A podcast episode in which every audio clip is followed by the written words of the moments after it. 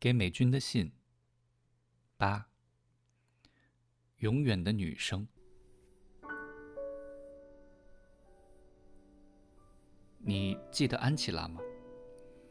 八十五岁的安琪拉来信说她病了，我专程飞到德国去看她。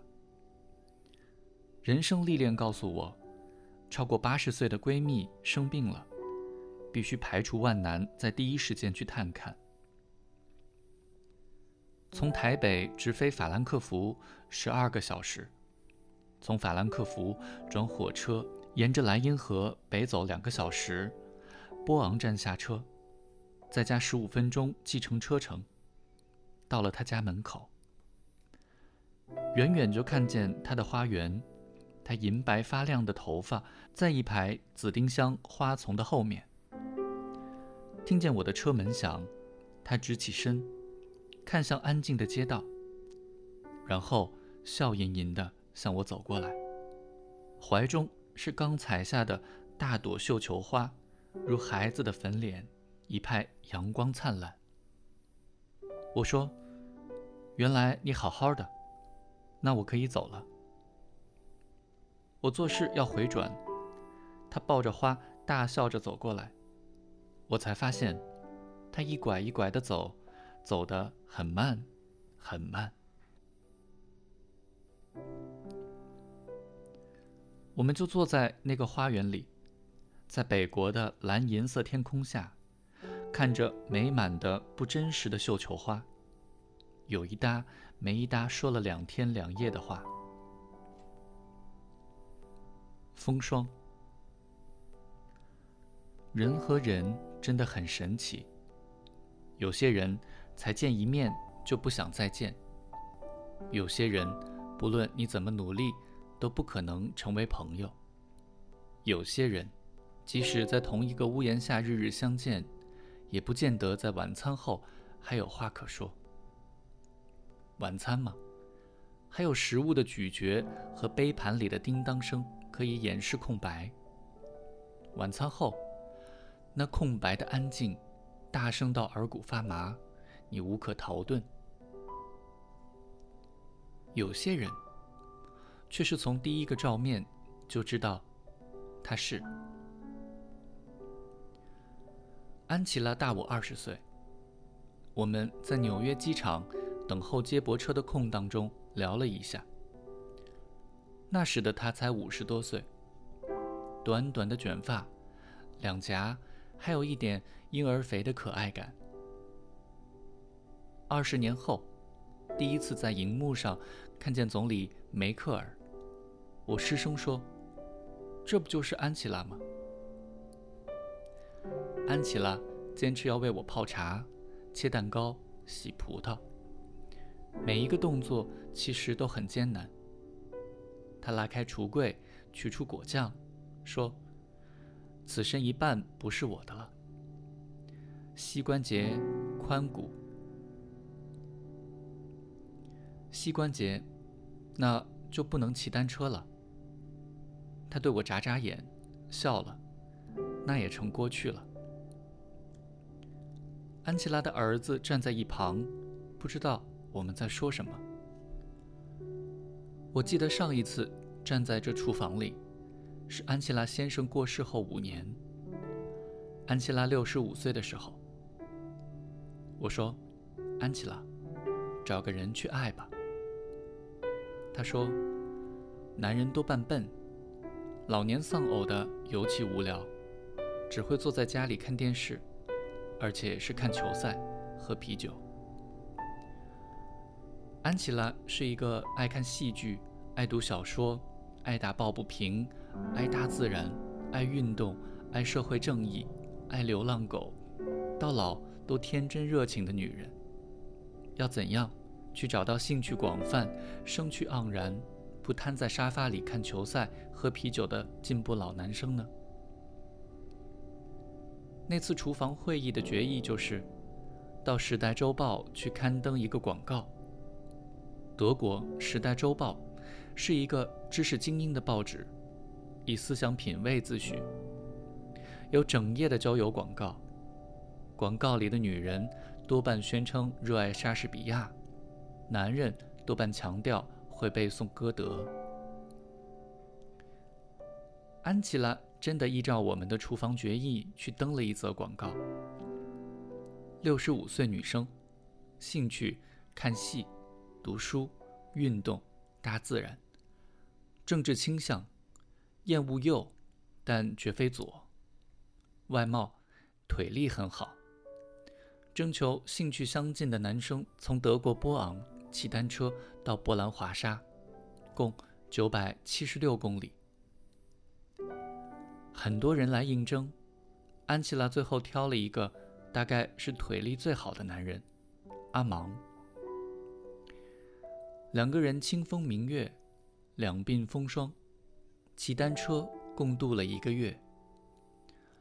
花园外就是麦田，麦子熟了，整片田像一个方块形的大盘，托着沉甸甸、满盈盈的柔软金黄。阳光刷亮了麦穗如花的芒刺。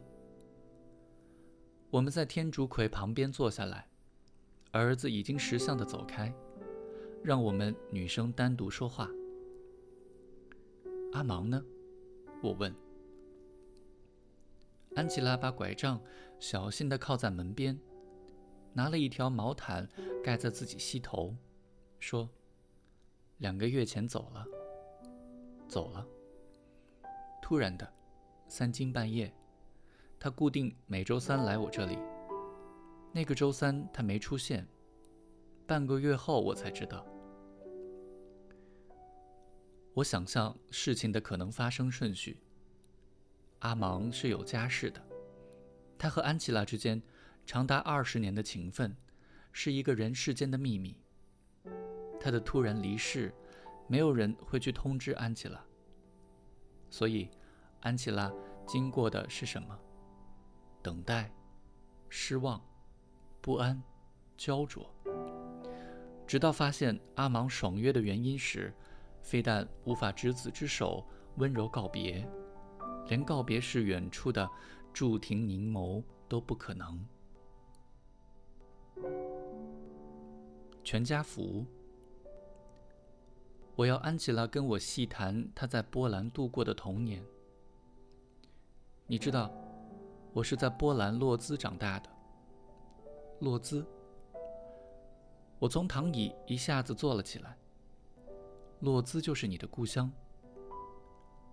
十八世纪末，强大的普鲁士收编了部分波兰国土，包含洛兹。紧接着，鼓励大批德国人到那里定居。安琪拉家族几代人就在洛兹生根。一九三九年，希特勒的军队入侵波兰，洛兹变成一个关系特别紧张的地方。占领者德国人声色凌厉，波兰人忐忑不可终日，犹太人沉默地等着大难临头。而像安琪拉这样，在波兰已经好多代的德国人、外省人，尴尬的夹在中间。有一天，大概清晨四五点钟，突然很吵。安琪拉说。我爸硬把我从床上拖起来，让我趴到窗口，不开灯。隔壁邻居是犹太人。十岁的安琪拉目睹的是，荷枪的德国士兵闯入犹太人的屋子，驱赶还在熟睡中的一家老小，喝令他们立刻出去。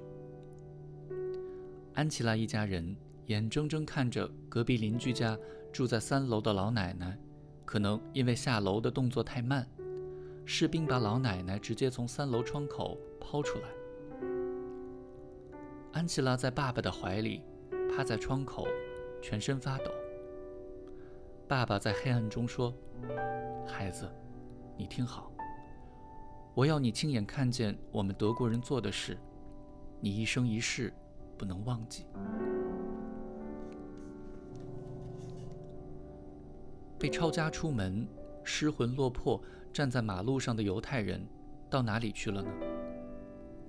安琪拉说：“洛兹有一个用高墙围起来的区，看不见里面。但是每次他经过，心里都充满恐惧。他模糊的知道，凡是进了这里的人，都不会活着出来。全城的犹太人都进去了。安琪拉的家是个照相馆，爸爸是摄影师。德军进驻洛兹之后，照相馆的生意突然爆红。村子里的人每天在门口排着长队等候拍全家福，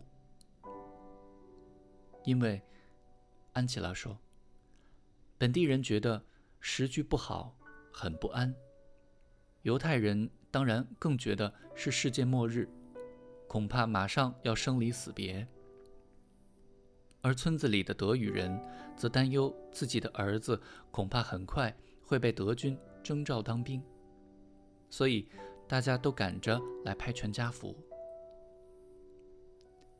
有一天，外面排队的长龙里似乎起了争执。突然，人声嘈杂。安琪拉的父亲停止拍照，出门去看。原来是队伍里的几个本地德语人认为波兰人现在没有资格排到前面，要他们排到队伍的后面去。安琪拉。看见照相师爸爸对着这些讲德语的同胞非常愤怒，非常大声地挥手说：“如果要在我这里拍照，就请排队；如果不愿意排队，可以就请你们到别家去，我这里恕不奉陪。”大家就安静了下来。好样的！傍晚。安琪拉拄着拐杖和我走到村子尽头一片草原上，采集野生的洋甘菊。他是个大自然的信徒。早餐配的就是采回来的洋甘菊。喝茶的时候，我八十五岁的闺蜜说：“应台，战后很多德国人说，他们当时不知道有集中营这回事。我想说的是。”如果十岁的我就知道洛兹有个杀人的地方，你大人敢说不知道？也不要跟我说，国家机器太大，个人太小，个人无能为力。我父亲就用他最个人、最微小的方式，告诉十岁的我说：个人可以不同，个人就是有责任的。我看着他。八十五岁的安琪拉，脸上的皱纹都是他的，身上的关节都不是他的。可是他眼睛里的光芒，声音里的力量，永远是他自己的，独一无二。在安琪拉的身上，我也看见你，美君。日前在整理旧物时，翻到你回忆录的这一页，说的。应该是一九四三年，你十八岁。兵荒马乱，大家都怕兵。一个宪兵队住在淳安城里。有一天，我家隔壁不知道闹什么事，几乎要打架。很多邻居看热闹。这时宪兵来了，不管三七二十一，把当事人和一二十个。一旁看的人全都抓走了，关起来，一关就是三天，而且不许家属探访。小老百姓不懂法律，害怕家人是不是会被宪兵枪毙，吓得半死，来找我。我才十八岁，他们说：“大小姐，这街坊只有你会讲国语，求求你。”去宪兵队沟通吧。我也很怕，但是怎么办呢？最后还是下了决心。我一个人走到了宪兵队，抱了一大包热烧饼。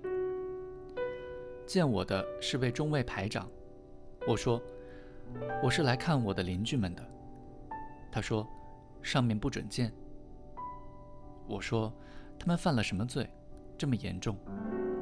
我受邻居之托，要求不大，只想看到他们是死是活。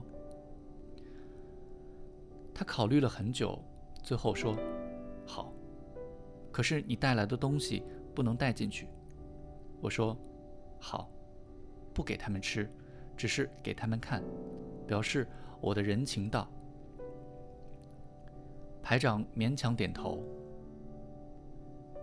我走到犯人间，他们一看见我就同声哭叫：“大小姐，救救我们！我们已经三天没吃饭了。”快饿死了！我毫不考虑，当下就把烧饼用力丢进铁窗里。乡亲抢着吃光了。守门的宪兵报告排长说我不守信用，我很生气，对排长说：“这世界上哪里有恶罪？就是犯了死罪，也要给犯人吃饱才枪毙。我是可以告你们违法的。”排长看着我，不回话。第二天上午，所有的犯人都放回家了。十八岁的女生美君，好样的。